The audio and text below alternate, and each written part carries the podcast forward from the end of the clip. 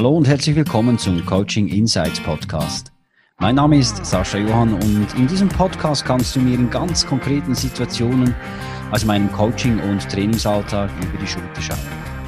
Zudem gibt es hier Einblicke in die Welt von interessanten Persönlichkeiten, die wirklich etwas bewegen. Ich wünsche dir gute Unterhaltung und viele wertvolle Insights. Herzlich willkommen zu einer weiteren Ausgabe des Coaching Insight Podcast und heute bei mir zu Gast ist Axel Mitbauer. Axel Mitbauer hat am 17. August 1969 die DDR, die damalige Deutsche Demokratische Republik, verlassen. Also er ist geflohen und hat als einer ganz wenigen Menschen oder vielleicht sogar der einzige Mensch äh, seinen Sport auch dazu eingesetzt, aus der DDR zu fliehen. Axel, du bist ja damals von Boltenhagen schwimmend 22 Kilometer aus der DDR geflohen. Und was man ja auch sagen muss, dein Weg, deine Karriere war eigentlich ähm, aufgegleist. Du warst ein sehr erfolgreicher Schwimmer. Ähm, du hast, warst zweimal äh, Meister, äh, zweimal Landesmeister im Freistil über 400 und 1500 Meter ein Lieblingskind, sage ich jetzt mal, des Regimes und trotzdem wolltest du die, die DDR verlassen. Warum das? Ja, ich komme aus einer sogenannten bürgerlichen Familie.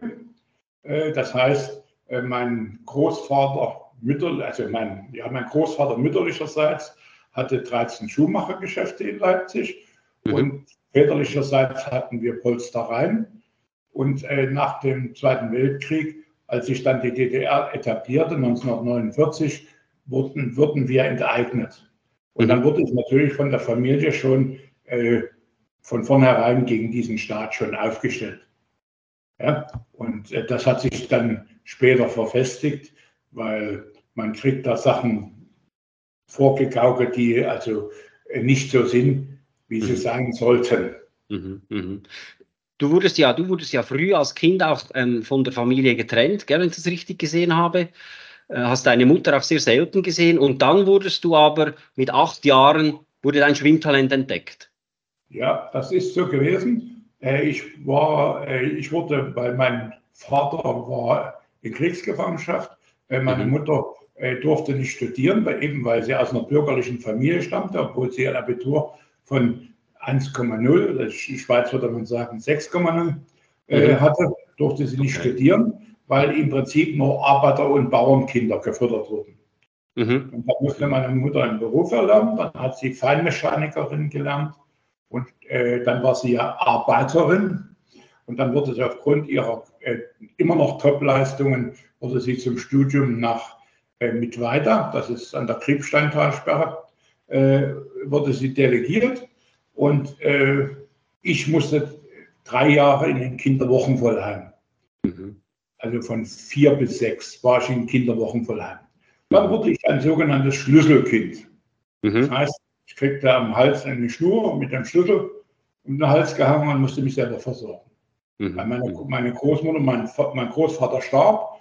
Meine Großmutter musste dann mit 53 Jahren, äh, wie gesagt, wurden wir enteignet und sie musste dann in einem Großbetrieb im Drei-Schichten-System, Frühschicht, Spätschicht, Nachtschicht, musste sie Bleche stanzen und äh, hatte auch keine Zeit, also musste ich für drei Jahre in den Kinderwochen verleihen. Mhm, mh. Und dann, wo ich rauskam, äh, musste ich ja, dann wurde ich eingeschult mit sechs Jahren und dann wurde ich das sogenannte Schlüsselkind und musste mich selbst versorgen. Und wenn ich Glück hatte, hatte meine Großmutter äh, äh, gerade entsprechende Schicht.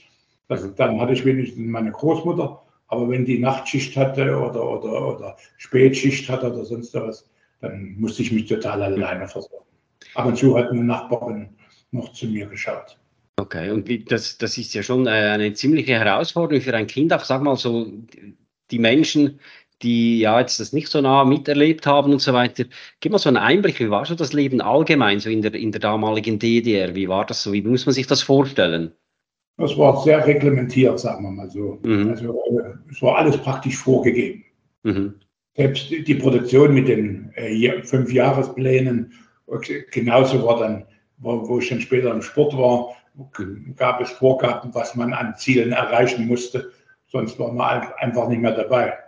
Okay. Okay, also alles reglementiert, alles vorgegeben. Und wie ja. kam es dann dazu, dass du ähm, für den Schwimmsport entdeckt, werden, äh, entdeckt äh, worden bist mit acht Jahren? Ich, ich komme eigentlich aus einer Schwimmsport-Traditionsfamilie mhm. von 1898. Also mein Urgroßvater hat den, war schon in dem Club und mein Großvater, äh, die waren äh, Präsidenten. Und mein Vater war Sachsenmeister und dann kam der Zweite Weltkrieg. Ich bin praktisch die dritte Generation. Mhm. Und ich wollte immer schwimmen. Mhm. Aber das, in der DDR war das nicht so, dass man äh, in den Club gehen konnte, äh, so wie deine Tochter. äh, du, du, zahlst Beitrag und dann macht sie mit. Das ging mhm. in der DDR nicht. Okay. Du musstest als Talent erkannt werden. Es gab mhm. auch Talentwettbewerbe, äh, sogenannte Mini-Spartakiaden. Mhm. Und äh, dort musstest du eigentlich als Talent erkannt werden oder in der Schule beim Schulsport. Ja. Die hatten sehr gute ausgebildete äh, Lehrer, die alle an der DHFK Leipzig, an der Deutschen Hochschule für Körperkultur studiert hatten. Und die hatten gute, also ein sehr gutes Auge hatten, hatten die meisten von den Lehrern. Und die konnten dann genau sagen, das sind die, das beste Mädchen im Turnen und das ist der beste Junge im Turnen, das ist best, das beste Mädchen im Schwimmen und so weiter und so fort. Und wie gesagt, dann gab es in den Großschulen gab es meist sechs Klassen, also Klasse 1a, 1b, 1c, 1d, 1e. Mhm. Und dann äh, machten die gegeneinander schon mal einen Schulwettbewerb. Dann ging man auf Stadtwettbewerb, auf Kreisebene, auf Bezirksebene. Und dann gab äh, dann äh, wurde, musste man rausgesucht werden, dass man überhaupt in, aufgenommen wurde im, im sogenannten Zentrum, im Leistungszentrum. Mhm. Warum, warum war das dem Regime damals so wichtig, dass man eben gerade auf der sportlichen Bühne äh, äh, Erfolge feiern konnte? Da wurde ja unglaublich viel äh, Aufwand auch betrieben. Warum war das so wichtig für das Regime? Ja, also äh, so unheimlichen Aufwand haben die gar nicht betrieben. Die haben Aha. sehr gut selektioniert. Mhm. Aber für sie war es natürlich wichtig, die wollten die politische Anerkennung erreichen. Mhm. Und mit den großen sportlichen Leistungen, die sie ja geschafft haben, mhm. Ja, mhm. äh. Ist ihnen das zum Teil auch gelungen. Mhm. Deswegen, äh, es wurden auch manche äh, Sportarten äh, nicht mehr gefördert. Also sagen wir mal so, Wasserball, da brauchen wir für eine Mannschaft 15 bis 20 Athleten, die, die können eine Medaille gewinnen. Mhm. Aber 16 äh, Schwimmer, da gewinnt jeder Schwimmer drei Medaillen, dann haben sie 48 Medaillen. Ah, okay. Und deswegen, okay. Äh, das wurde auch leistungsmäßig schon äh, gesteuert. Mhm. Also Medaillenspiegel im Fokus. Mhm, mhm. Und du warst ja einer von denen, die wirklich gefördert wurden. Ich habe äh, auch gelesen, du hast mir auch mal erzählt, du bist ja täglich ähm, sechs, sieben Stunden geschwommen, 20 bis 30 Kilometer. Das hat dir danach bis, dann die Basis gelegt für deinen äh, Fluchtversuch, zu dem wir jetzt nachher dann auch noch zu sprechen kommen. Also du warst wirklich ähm, äh, auf Kurs in dem Sinne. Du warst, soviel ich weiß, ja auch selektioniert für die Olympiade in, in Mexiko 1968. Und äh, sag mal, wann kam denn so das der erste Mal oder so dieser Moment, wo du gesagt hast, jetzt will ich fliehen, jetzt will ich die DDR verlassen? Was war das für ein Moment? Also das, das kam schon sehr früh. Also wie gesagt, ich wurde ja von zu Hause aus schon gegen mhm. diesen Staat eingestellt. Ich mhm. kam dann auch, ich glaube, mit 14 Jahren war, habe ich schon den ersten großen Auslandswettkampf in Schweden damals gehabt. Mhm. Und äh, dann konnte man sich ja selber ein Bild machen, wie es da so im westlichen Ausland war. Mhm. Und äh, da konnten die einem nichts mehr erzählen. Wir mhm. wurden ja auch geschult, politisch geschult, zweimal die Woche, mit, mhm. sogenannten, mit so einer sogenannten Rotlichtbestrahlung. Äh, das heißt, äh, da wurde uns erzählt, wie großartig die DDR ist und wie schlecht doch der Westen ist. Mhm. Mhm. Und äh, wenn ein äh, Sportler der DDR gegen einen Sportler von, von, von der Bundesrepublik zum Beispiel äh, oder Sportler des westlichen Auslands verliert, verliert der, äh, verliert der Kommunismus über den, so äh, über den Kapitalismus. Mhm. Und das darf nicht sein. Mhm. Mhm. Und dann mussten wir trainieren, ja, du hast recht gesagt, wir haben in der Regel so 20 Kilometer täglich trainiert. Und äh, dann nebenher noch Schule. Das ist schon ganz schön anspruchsvoll gewesen. Mhm. Da war man von früh bis abends war man voll beschäftigt. Mhm. Mhm. Und dann kam aber, eben... es, aber es hat trotzdem Spaß gemacht. ja, du eben, du konntest ja auch Erfolge feiern. Das Wasser scheint ja auch äh, dein Element zu sein und auch schon über Generationen hinweg bei den Mitbauern, bei deiner Familie. Und äh, so, es gab ja so eine erste ersten Versuch mal äh, 1968 äh, von deiner Seite in Budapest, als du äh, an einem Schwimmwettkampf den äh, Wolfgang Kremer, den Schwimmer damals, und seinen Trainer Werner Ufer kennengelernt hast. Aber damals, das ist ja dann gescheitert. Du musst, musst sagen, das waren die internationalen ungarischen Meisterschaften mhm. in Budapest auf der Margareteninsel. Und äh, ich habe die zwei konkret angesprochen. In, Im Ostblock bei den Wettkämpfen hat die, Staatsi, die Staatssicherheit und auch die, die mitgereisten äh, Parteifunktionäre, die haben nicht so gut aufgepasst, weil da konnte mhm. ja nicht viel passieren. Mhm. Und äh, dann konnte ich mich im hinteren Teil der Halle, äh, konnte ich mich mit den beiden treffen. Warum gerade zu dem Zeitpunkt? Weil wenn man 18, nicht 18 ist, ist man nicht volljährig. Mhm. Und äh, bevor man ins westliche Ausland kam, äh, mussten die Eltern unterschreiben, dass falls man nicht zurückkommt, dass sie einen übers internationale Rote Kreuz anfordern. Aha. Und jeder Staat der Welt wird sie ausliefern, weil sie nicht volljährig sind. Aha. Und deswegen ging es erst mit 18, deswegen erst 1968. Mhm, mhm. Und wie ging dann das vonstatten? Also du, du, du hast ja diese, diese Kontaktaufnahme dann an einem, an einem Wettkampf in Budapest gemacht, aber das ist dann gescheitert, äh, ziemlich früh, gell, dieser, dieser Versuch. Jein, äh, ich habe äh, hab den beiden gesagt, dass ich weg will und dass sie, ob sie mir helfen können. Mhm. Das heißt, ich weiß zwar, dass ich ins westliche Ausland komme, aber mhm. ich weiß im Prinzip eine Woche vorher, wohin ich komme. Mhm. Also sagen wir mal, äh, Trophäe der sieben Hügel von Rom. Mhm. Äh, jetzt, bin ich, jetzt bin ich in Rom, habe damals 30.000 Lira oder was weiß ich, 40.000, was wir gekriegt haben. Ich mhm. spreche nicht Italienisch, also heute schon, aber damals nicht. Ich weiß nicht, wo die deutsche Botschaft ist und so weiter und so fort. Mhm. Äh, wie, soll, wie soll ich dann wegkommen? Mhm. Mhm. Und äh, die, dabei sollten sie mir eigentlich helfen. Und ich wusste, dass sie selber wissen, wo sie schwimmen, weil sie konnten das teilweise als Nationalschwimmer selber bestimmen, mhm. wo sie schwimmen. Aber ich wusste es halt nicht. Und die sollten mhm. mir eigentlich nur äh, Nachricht zukommen lassen, wo sie sind. Sie hätten mhm. sagen können, äh, letzt, letzt, hätten eine Karte schreiben können. Letztes Jahr war ich im Norden in Urlaub, dieses Jahr war ich im Süden. Da hätte ich, hätte ich schon gewusst, äh, was weiß ich, äh, Malmö und Rom, sagen wir mal. Mhm. Ja. Dann hätte ich mich auch vorbereiten können. Denn ich kann ja nicht jedes Mal äh, Zeugnisse und, und, und, Papiere und so alles mitschleppen. Irgendwann wäre ich kontrolliert. Mhm. Und, und, dann fragen die, ja, was wollen Sie denn damit? Mhm. Das, das, ging halt nicht. Und deswegen, wenn, wenn das in Rom gewesen wäre, hätte ich schön mal einen Wettkampf geschwommen und dann wären die mit dem Auto gekommen. Ich hätte mich dann verabschiedet von der Mannschaft und hätte wäre ins Auto gestiegen und wäre in die Bundesrepublik gefahren. Mhm. Ja, und äh, das war eigentlich der Sinn. Aber da die im Westen nicht wussten, was eigentlich in der DDR abging, mhm. haben die beiden mir einen Brief geschrieben mit, mit äh, den Fluchthelfern und Möglichkeiten, Mittelsmännern von den westlichen Städten Europas, wo die großen Wettkämpfe stattfinden. Ja. Und den Brief hat die Stasi abgefangen. Okay, okay. Und das hatte dann auch dazu geführt, dass auch die Stasi bei dir aufgekreuzigt und äh, auch dich inhaftiert hat, gell? Ja, das war äh, ja, die, das war, ich war schon qualifiziert für Mexiko, so wie du mhm. das gesagt hast. Und, und äh, hätte vielleicht dort auch sogar eine Medaille gewonnen. War also sehr gut im Training eigentlich. Mhm. Und ich kam von einer, äh, von einem, von einem Kirmes. In Leipzig heißt das Kleinmesse.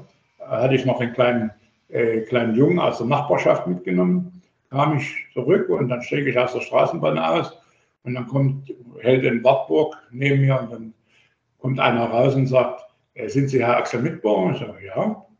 Ich dachte, die wollten nach dem Weg fragen oder sonst was. Mhm. Und dann haben die, haben gesagt, ja, Ministerium für Staatssicherheit, machen Sie keine Dummheiten, steigen Sie ein. Mhm. Dann habe ich den kleinen Jungen, habe ich den, habe ich, ich hatte so, ein, so eine Giraffe geschossen, habe ich den äh, gesagt, hier, schnapp das und erzähl alles zu Hause. Mhm. Und äh, ich war ja dann eigentlich sieben Wochen war ich weg. Keiner wusste, wo ich war. Die haben mich ja sofort dann zweimal in Leipzig noch umgeladen und dann direkt nach Berlin verfrachtet, mhm. direkt ins Ministerium für Staatssicherheit, mhm. in die Normannstraße, Magdalenenstraße, Normannstraße. Mhm. Sieben Wochen warst du, also sieben Wochen ohne Training, ohne geregelten Tagesablauf, nehme ich jetzt an. Wie hast du diese Zeit überstanden? Das muss ja. Ja, das war, äh, war nicht so einfach. Ne? Ich ja. wurde, ja auch, wurde ja auch gefoltert, würde man heute sagen. Also, äh, die hatten Lichtzelle, da, mhm. da kann man nicht schlafen, da ist ganz grelles Licht, oder man hatte Dunkelzelle. Und äh, das war übrigens, äh, äh, oder äh, Eiszelle, da stand man so ein paar Zentimeter in eiskaltem Wasser barfuß oder solche Sachen halt. Das würde man schon heute schon als, als Folter Aha, betrachten. Absolut. Aber äh, ich sage mal so, das war eigentlich der Grund. Also die Dunkelzelle, da spricht man zum Schluss, spricht man mit der Wand oder mit Gott oder mit sich selber oder wie auch immer. Mhm. Und äh, dort habe ich gesagt, wenn ich nochmal rauskommen sollte, also zu mir selber gesagt, mhm. wenn ich nochmal rauskommen sollte, dann will ich alles Gute, was ich erleben durfte in mhm. meinem Sport, das will ich mal weitergeben. Und dann, ich wollte eigentlich früher Innenarchitekt werden. Okay. Ja, ja. Und dann, dann war der, das gereift, dass ich äh, in Sachen Sport gehe. Und wo mhm. ich dann geflüchtet bin, bin ich ja dann, äh, habe ich dann wieder angefangen, im, im, Westen dann wieder zu schwimmen, nach einer ganzen Zeit, wie mhm. gesagt, und der Flucht über die Ostsee. Und äh, dann habe ich in Köln studiert, in der Sporthochschule in Köln und habe angefangen als Trainer, so wie man normal anfängt. In einem Club, der heißt Renania Köln-Deutsch. Und da hatten wir einen wunderbaren Präsidenten, der hieß Fritz Schneider. Und der hat gesagt, du kommst aus der DDR. Oh ja, ja, äh, wir wollen was Neues machen, macht's doch mal so, wie ihr es gemacht habt. Ja, dann habe ich erstmal überlegt, ja, wie, ich habe gesagt, das geht nicht. Dann hat er erstmal überlegt, wie haben wir das eigentlich gemacht? Mhm. Und äh, dann habe ich angefangen, so wie wir es in der DDR gemacht haben. Wir haben die Eltern uns angeschaut nach Merkmalen, wie groß sie sind. Ja, du kannst der beste äh, Basketballtrainer der Welt sein. Wenn du nur äh, Leute kriegst, die 1,60 Meter groß sind, wirst du nie was. Wird schwierig, ja. ja das, also, das, das, hast du dir, das hast du dir eben dann in Haft vorgenommen und dann ähm, äh, auch umgesetzt. Jetzt, äh, gehen wir mal nochmal äh, zu diesem Zeitpunkt. Irgendwann konntest du ja das, die Haft verlassen und äh, ja, du wurdest dann, wurdest du dann wieder Schwimmer oder wie, wie ging das dann weiter mit dir? Ja, ich ging, also ich, ich, ich äh, bin dann wieder zum Schwimmen gegangen. Mhm. Ich, ich, durfte nichts sagen, wo ich war oder was, was war. Mhm. Und dann äh, bin ich wieder schwimmen gegangen. Mein Trainer durfte mich nicht mehr trainieren. Aha. Dann hat mich jemand anders äh, aus meiner ehemaligen Trainingsgruppe trainiert. Dann wurde ich im Club hintergerufen, dann wurde ich gesperrt für alle Sportarten lebenslang. Mhm. Und äh, dann habe ich mir nochmal einen Abschiedswettkampf ausbedungen und habe nochmal die gesamte DDR-Spitze geschlagen. Hat nichts ja, genützt. Dann, dann, wurde ich wieder in den Club hintergerufen, in so eine Kommission. Und dann kriegte ich Sportstättenverbot für alle Sportstätten in Leipzig. Mhm. Das heißt, ich durfte nicht mal eine grüne Wiese betreten. Das ist ja eine Möglichkeit, Sport zu machen. Da kann man ja Fußball spielen. Wahnsinn. Und dann hast du, dann ist dieser, dann ist dieser Fluchtplan, der dich dann wirklich in den Westen ähm, gebracht hat, ja dann auch gereift, sage ich jetzt mal, hat, noch, hat dich noch mehr darin bestärkt, ist endlich eben die DDR definitiv zu verlassen. Ich musste, mein, ich ja. musste mein Leben in der DDR war praktisch zu Ende. Ja. ja, ich wurde dann auch noch im Abitur, im, äh, im Schriftlichen ging es nicht, aber im mündlichen Abitur wurde ich noch ein bisschen gedrückt, mhm. obwohl ich immer noch ein Top-Abitur gemacht habe. Mhm. Aber äh, dann war mein Leben in der DDR zu Ende. Und dann hat mir auch noch ein ehemaliger Lehrer hat mir gesteckt, dass man mich auch noch beruflich behindern will. Mhm. Ja, mhm. und äh, was soll ich denn machen? Dann, äh, und dann habe ich durch Zufall, das war also mehr sehr spontan, habe ich durch Zufall gehört bei einer, ja, wie soll man sagen, bei einer Party, würde man heute sagen, von mhm. Jugendlichen. Mhm. Äh, die haben sich da unterhalten, dass man ich weiß nicht, wie die da drauf gekommen sind, aber die haben die unterhalten, dass man oben am, am äh, bei guter Sicht das westdeutsche Ufer sehen könnte. Okay. Als sie alle, als sie alle raus waren, habe ich einen Atlas genommen und habe geguckt. Mhm. Ja, und dann war es 20, 20, Kilometer, aber der Atlas stimmte nicht genau, es waren dann 30 Kilometer eigentlich. Mhm. Ja, und dann äh, habe ich zu meiner Mutter gesagt, ich schwimme von da nach da. Von Wolfenhagen. Ja, die, meine Mutter die es wusste. Okay, was hat die gesagt? Du bist verrückt. ich habe gesagt, ja, aber ich, ich, bin sicher, ich schwimme von da nach da. Aha. Okay. Und, Okay. Dann habe ich das in die Tat umgesetzt. Und erzähl mal äh, diesen, diesen Moment, da musstest ja auch zuerst mal nach Boltenhagen kommen. Du warst immer unter ständiger Beobachtung. Wie hast du denn das geschafft? Als ich, als ich äh, äh entlassen wurde von der Stasi, hat man, hat man mir gesagt, sie wüssten zu jeder Zeit und zu jeder Stunde, wo ich bin und was ich tun würde. Mhm. Das war auch so. Mit dem Wartburg, wo man mich das erste Mal verhaftet hat, hat waren zwei von der Stasi immer hinter mir her. Die haben mich immer, ob das jetzt gewollt war, äh, um mich zu verunsichern oder äh, was auch immer. Mhm. Ja, und äh, dann äh, musste ich die abschütteln. Das heißt, ich bin dann äh, mit Vorbereitungen, das war also noch etwas schwierig, weil man kam ja nicht an, nicht an Sachen ran. Die Ostsee ist ja relativ kalt. Mhm. 18 Grad ist die schon mhm. ganz schön warm gewesen. Aber äh, es gab ja keine Neoprenanzüge zu dieser mhm. Zeit. Also die gab es schon, aber ne, nur in einer paramilitärischen Sportorganisation mhm. namens GST, Gesellschaft für Sport und Technik. Mhm. Und dann konnte man zum Beispiel tauchen und solche Sachen, aber immer noch in Binnengewässern. Und dann hinter nach den äh, Übungen wurden, wurden alle Sachen eingesammelt und weggeschlossen. Mhm. Also man kam eigentlich nicht dran. Mhm. Und ich hatte schon Schwierigkeiten, überhaupt an Fett, also an Vaseline zu kommen. Ja, das war ja dann eben, dass du dann deine, deine Bewacher dann auch wirklich abschütteln konntest. Dann ja, ja ich, dann, dann, ich ja. dann bin dann mit meinen Utensilien, die ich hatte, bin ich dann zum Bahnhof, bin dann von Leipzig nach Halle gefahren, aber der entscheidende Zug kam von Erfurt über Halle äh, hoch, mhm. äh, Magdeburg, Schwerin, äh, Rostock. Mhm. Äh, in Schwerin bin ich dann vom Fahrenzug gesprungen. Vom Fahrenzug gesprungen und dann direkt nach Boltenhagen? Und ja, hast dann, äh, mal, mal getrennt, mal, mal per Anhalter, mal mhm. äh, verschieden, ganz verschieden. Äh, ich war einfach weg. Die, die, zwei Beobachter, die ich hatte, die haben nicht mitgekriegt, wie ich da weggegangen bin. Und sind auch, nicht, sind auch nicht auf die Idee gekommen, der Axel Mitbauer könnte doch jetzt zum Boltenhagen in den Westen schwimmen. Gott sei Dank, weil du hattest ja noch, ähm, brauchtest ja noch gewisse Zeit für die Vorbereitung, gell? So. Ja, ja, genau. Aber nein, äh, äh ich, ich weiß nicht, die haben, die haben nach mir gesucht, mhm. aber äh, es ist in der DDR eigentlich so, dass wenn man irgendwo von irgendeinem Ort fortreist zu einem anderen Ort, zum Beispiel in die Ferien, mhm. dann musste ich hätte mich beim Rat der Stadt Leipzig abmelden müssen und mhm. dann oben an der Ostsee anmelden müssen bei den mhm. mhm. Und zurück genau das Gleiche. Und äh, da war eigentlich jeder drauf äh, programmiert in der DDR. Und mhm. äh, ich habe ich hab mich aber nicht abgemeldet, noch da oben nicht angemeldet. Die haben natürlich die Listen alles durchgeguckt und ich war nicht da. Mhm. Ja, die konnten sich nicht vorstellen. Also so ein Überwachungssystem hat schon wieder Lücken. Mhm. Ja, äh, Gott sei Dank. Die man ausnutzen muss. Die, man, die hast du ausgenutzt, weil am 17. August am Abend äh, kam ja dann der Moment, wo du eben deine, deinen Plan in Tat umgesetzt hast. Du hast es vorhin gesagt, du hast dich mit äh, sehr viel Vaseline eingedeckt ähm, und äh, hast dich dann auch vorbereitet eben auf, auf diese Flucht. Nimm uns an diesem Abend. Deine Mutter war dann auch vor Ort, gell?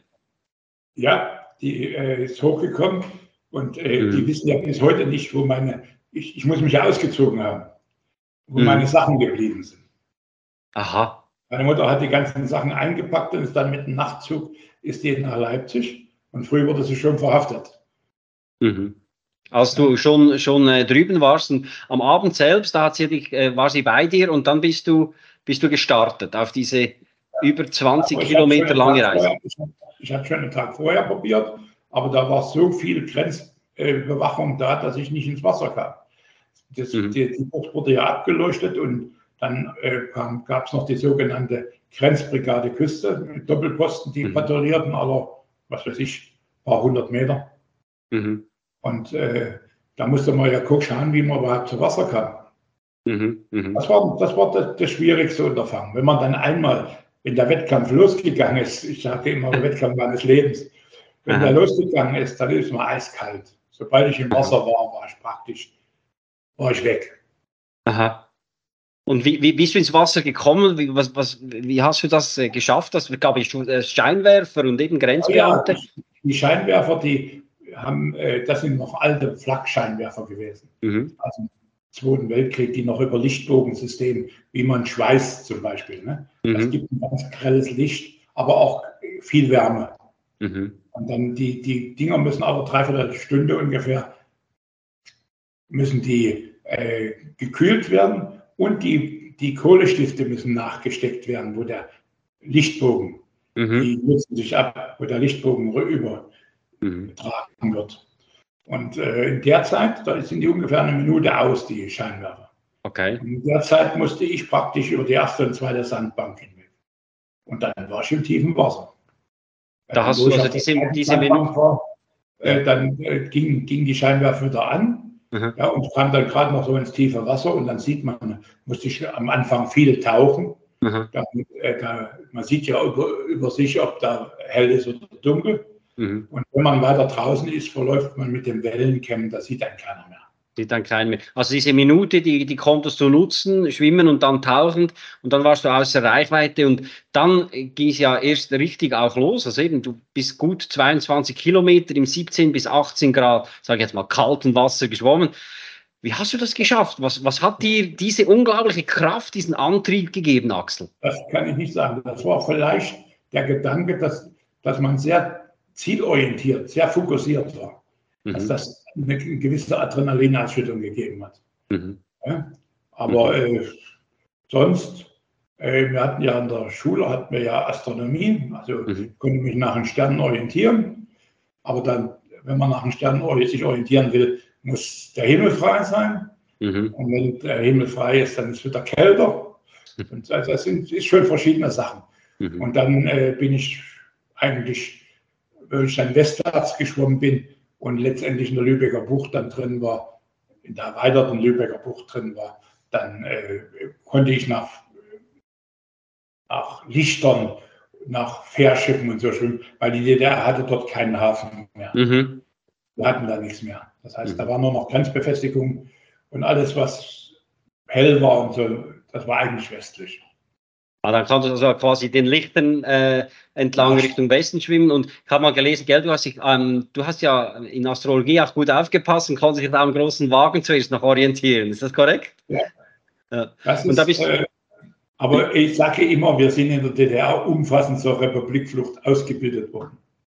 Und das hast du brillant genutzt, weil äh, bei dir, dir ist es ja gelungen. Man muss ja auch sagen, es sind vorher und nachher sind ja über 200 Menschen, die das auch mal versucht haben, sind ja leider dabei auch ertrunken. Du hast es geschafft, eben sicher auch, weil du trainiert warst, weil du einen unbändigen Willen hattest und eben auch das Wissen eben um den Weg jetzt mal geografisch gesehen. Und dann kann man dann irgendwann deine oder diese wärmende und rettende Bäue, die du bestiegen hast.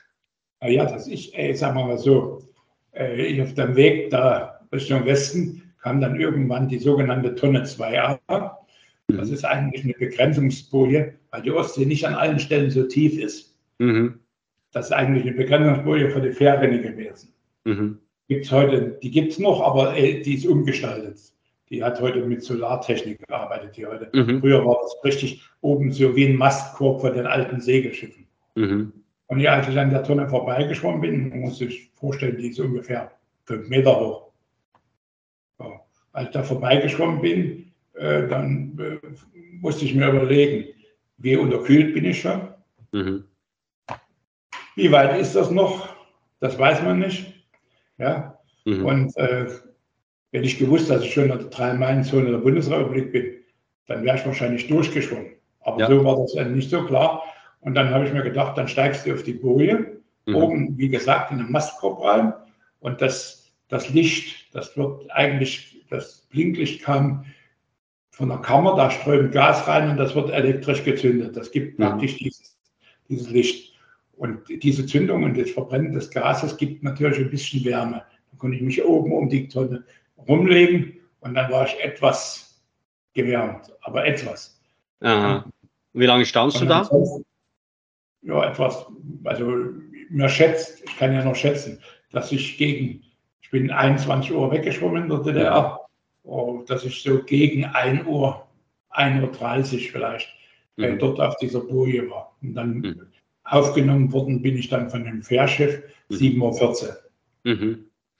Wie war das? Was, was war das für ein Gefühl, als dieses Fährschiff, die musste ja noch wenden, weil der Captain das ja zuerst gar nicht geglaubt hat. Und was war, wie, was war, was nimm es mit, das Gefühl, als sie die, diese Strickleiter runtergelassen haben, du hast gewusst, jetzt bin ich in Sicherheit.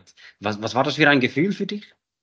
Ja, also erst erstmal sind sehr viele Fischerboote rausgefahren, die mich gar nicht gefahren, gesehen mhm. haben mhm. und auch ent entfernt waren.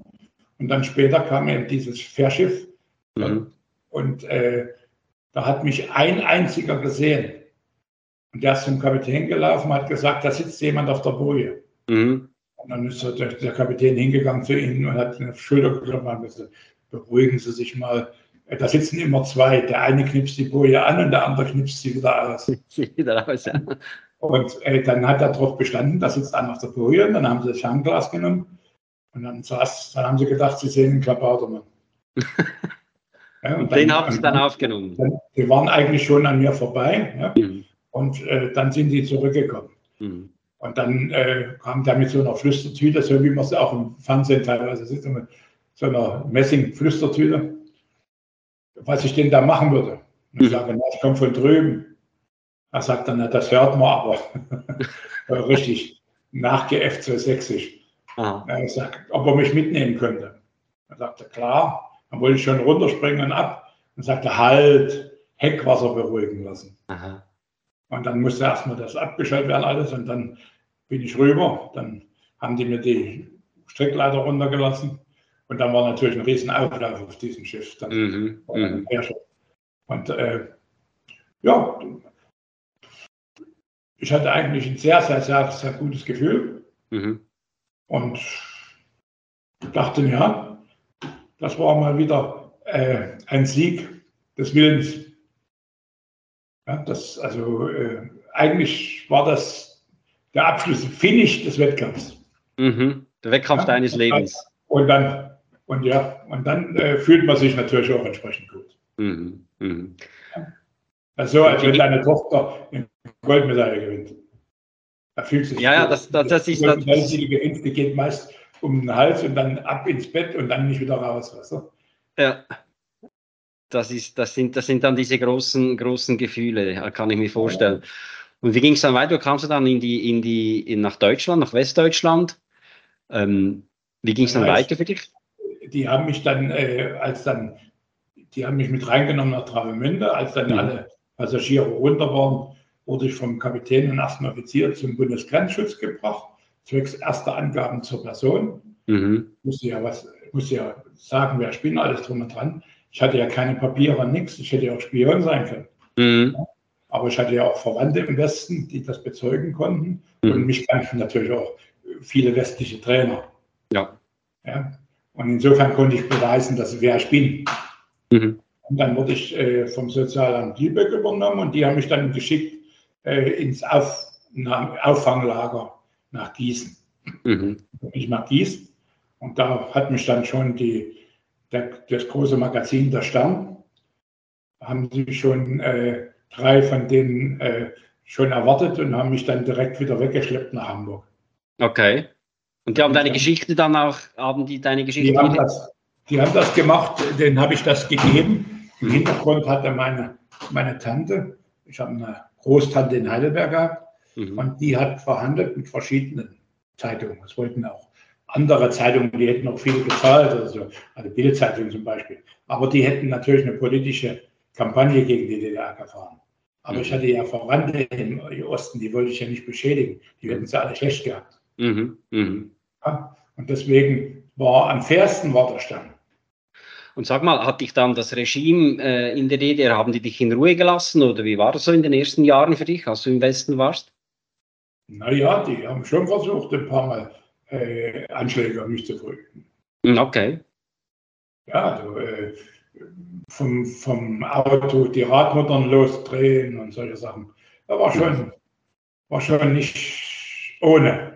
Und mhm. ein ehemaliger, der Lutz Eidendorf ist ja, glaube ich, sogar so ums Leben gekommen, der Fußballer. Mhm, genau.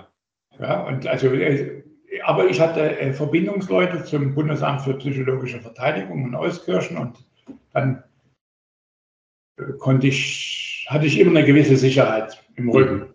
Ja, doch. Und, und eben, denke mal auch, dass du halt eben, ja, dass man dich ja auch kannte, das macht es ja auch nicht unbedingt äh, viel leichter dann für ein Regime äh, ja, gegen jemanden vorzugehen. Ja. Und sag mal jetzt eben, du bist ja dem Schwimmsport, bist du auch im Westen treu geblieben bis heute. Also du hast ja dann in, im Westen bist du auch geschwommen, auch noch einmal erfolgreich geschwommen, du wurdest ja mit der BRD-Staffel Europameister sogar.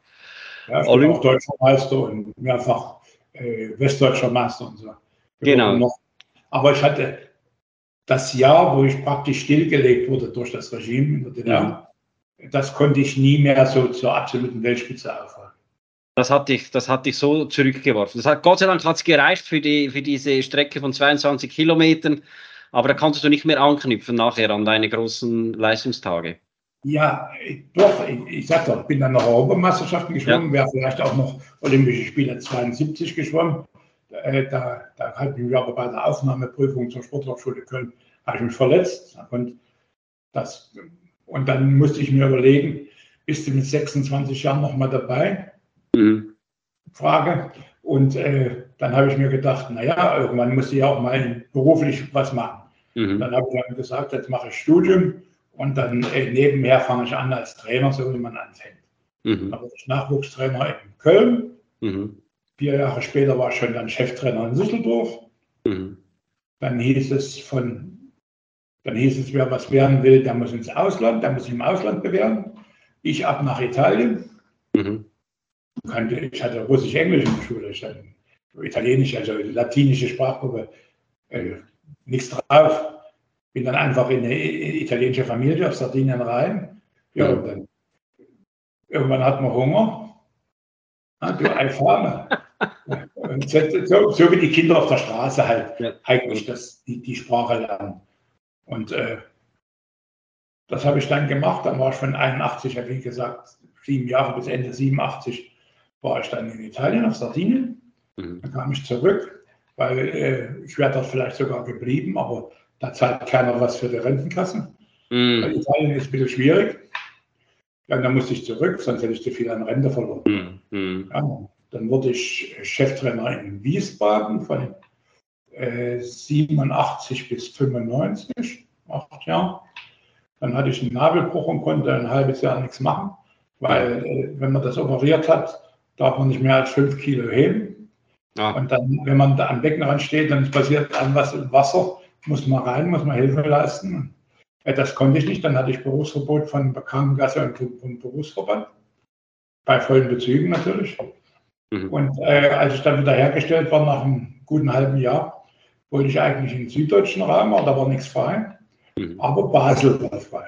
Basel, dann ging es in die Schweiz, nach Rien. Dann ging, es in, dann ging ich in die Schweiz. Ja. Dann dachte ich, ja, Basel ist ja drei, drei Meter hinter der Grenze. Ja, ja aber. Das, das, sind, das sind Welten. Schon, ne? Das sind schon Welten. Also von der Einstellung und an, an Sachen. Mhm. Das ist ganz komisch, ganz anders. Und äh, teilweise auch eine komplett andere Sprache. Ne? Mhm, die mhm. sagen, wenn sie kommen, sagen die, geben sie die Hand und sagen Tschüss. Habe ich gesagt, wie, wie willst du schon wieder gehen? so, ja. Solche Sachen halt. Ich bin von und, einem Fettnäpfchen ins andere getreten.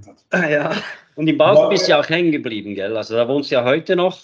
Aber ja, ich, war ja, ich war ja zehn Jahre Cheftrainer in Basel. Ja. Und dann äh, bin ich nochmal zurück, habe aber weiter in der Schweiz gewohnt. Ich war einer der wenigen, die in der Schweiz gewohnt haben und dann in Deutschland gearbeitet haben. Mm, okay. Ja, also ich wohne immer noch in Rien, in Basel. Mhm. Und äh, meine, meine Frau leitet die größte Kita hier. Mhm. Äh, und äh, dann, ich, ich war dann in Karlsruhe und äh, war ich acht Jahre von Januar 2006 bis Ende 2013. Und dann kam ich zurück, weil ich, ich musste zurück, weil meine Mutter, ich war der einzige Verwandte, den sie noch hatte, mhm. hatte einen Schlaganfall und dann habe ich meine Mutter gepflegt. Und mhm. habe nebenher ein paar Stunden gemacht in, in Biersfeld. Ja, und dann bei der Regionalmeisterschaft 2017 äh, ist, sind ehemalige Schwimmer von mir, von Basel, äh, auf mich zugekommen die Hälfte meiner ehemaligen Mannschaft, die Hälfte ist in Bern und die Hälfte ist in, in, in Luzern. Mhm. Und äh, der Herr Grob, der ist ja bei mir früher geschwommen. Bertrand Grob, ja. Auf mich zu und es ist, äh, wir brauchen jemanden, äh, kennst nicht jemanden, oder kann, kannst du nicht selber machen? Also, ich sage, ich würde es ja machen, aber was machst du mit meiner Mutter? Mhm. Ja, und dann, also, dann ist meine Mutter gestorben, eine Woche später habe ich zugesagt und dann habe ich mhm. nochmal vier Jahre Cheftrainer in Luzern gemacht. In Luzern. Und da haben sich ja unsere, unsere Wege das erste Mal gekreuzt, weil für die Menschen, die das jetzt nicht wissen, meine Tochter Anna, das ist meine jüngere Tochter, die schwimmt auch seit Jahren ähm, begeistert und auch mit sehr hohem äh, Zeitinvest. Und äh, ja, dann gab es einmal so einen Wettkampf und ich hörte eine markante Stimme durch die ganze Halle. Und da habe ich gesagt, das ist, ist der Trainer. Und ähm, da habe ich deine Geschichte gehört und äh, ja, du, war, du hattest ja auch da, auch in Luzern, du hattest ja ein unglaubliches Standing und, und die, die, die, nicht nur die Jungen, auch die Älteren, die Elite und so weiter, die hatten ja unglaublich Achtung vor dir, auch was du erreicht hast und auch wie du die Menschen dann eben trainiert hast, die Jungen wie die Älteren und sie dann auch wirklich ähm, weitergebracht hast. Und man kann ja auch sagen, das halt ja jetzt noch nach. Du bist jetzt 2021 dann zurückgetreten, aber ja, Axel Mitbauer ist in Luzern. Wie? Im September 21 bin ich zurückgetreten, ja. weil ich, ich hatte Schwierigkeiten mit der Hüfte. Ich habe heute, genau. habe dann anschließend mich operiert und habe zwei neue Hüften. Also mhm. es, es, ging, äh, es ging nicht anders. Ich musste dann zu der Zeit aufhören. Mhm. Ja. Aber ich bin dem Schwimmsport noch treu geblieben. Ich habe noch eine eigene Firma, Axel Mitbauer Sportservice. Genau. Und ich mache so eine Art Personal Training noch für Ambitionierte. Das heißt, wenn du jetzt kommst und sagst, äh, du willst nochmal einen Hawaii-Triathlon machen und hast Schwierigkeiten im Schwimmen, dann kann ich dir helfen. Ja? Oder es kommen, es kommen, junge Leute und sagen, äh, sie stehen zwei Sekunden auf vier Meter Freistil vor dem Eintritt in die, äh, in die Nationalmannschaft für, ja. für, für die Limit. Mhm. Und äh, denen kann ich helfen. Aber ich habe auch, äh, wie gesagt, Triathleten, auch ausländische Italienerinnen betreue ich und auch, äh, ich habe auch jetzt, äh, letzten Winter habe ich auch eine Beinamputierte betreut. Okay. Die haben ganz guten Erfolg gehabt. Mhm. Also, mhm. die ist jetzt dritte der Europameisterschaft geworden. Meine Italienerin, die war im Abschlusstraining, ist die mir, eine 18-jährige Italienerin, ist die mit 4 Meter Freistil 4,24 geschwommen. Du kennst das ja bitte, bitte aus. Das ist schon eine Wahnsinnszeit. Und mit denen habe ich bis heute noch, die wohnen in Regione, Rimini, äh, habe ich sehr guten Kontakt, alles drum und dran. Ja, und dann kommen natürlich noch ehemalige Schwimmer zu mir. Auch zum Training, ja, genau. Und sagen im Rat. Ja. Ja, und die, äh, was, was übernommen hat, mein Nachfolger, der Sascha Silva, der ist ja früherer Schwimmer, auch von Basel. Mhm. Äh, und so mit Anfeuern und so, das haben sie ja von mir gut übernommen. Also, ja, ich, das haut immer noch. Ich habe da, was, hab da was bewirkt und das macht ja. mich auch stolz. Absolut. Einzige, was halt schade war, meine Tochter war ja auch eine Spitzenschwimmerin, auch in ja. Vietnam. Und äh, mhm. die ist, geht jetzt zu den, wo ich dann weg bin, ja. äh, bin ich ja nicht mehr jeden Tag dann gefahren äh, nach Luzern oder nach Sursee. Und äh, dann musste sie wechseln nach Basel. Mhm. Schwimmt sie leider schwimmt sie für Basel. Okay. Und jetzt, und jetzt geht sie zu European Youth Olympic Festival ist es selektioniert. Mhm. Im 23. bis 29. Juli nach äh, oh, Maribor. Mhm. Und sie setzt die Familientradition jetzt fort. Das ist schön. Also die, die, die, die Familientradition, die, die Nähe zum Schwimmsport, die ist geblieben. Ich werde natürlich unten dann, ähm, bei, wenn ich den äh, Podcast aufschalte, selbstverständlich auch Axels ähm, äh, Webseite natürlich verlinken, dass wenn eben du interessiert bist, noch einmal irgendwo neue Höhen im Schwimmen zu erreichen oder sagst, da will ich noch besser werden und da brauche ich einen Profi, dann äh, bist du bei äh, Axel Mitbauer bestimmt gut aufgehoben. Axel, ganz, ganz herzlichen Dank dass du dir die Zeit genommen hast, ähm, mit uns deine wirklich bewegende und faszinierende Geschichte zu teilen. Eben ein Beispiel dafür, was eben Wille, Überzeugung äh, und äh, eben die, die, die ganze mentale Kraft, eben was man damit erreichen kann. Ganz herzlichen Dank.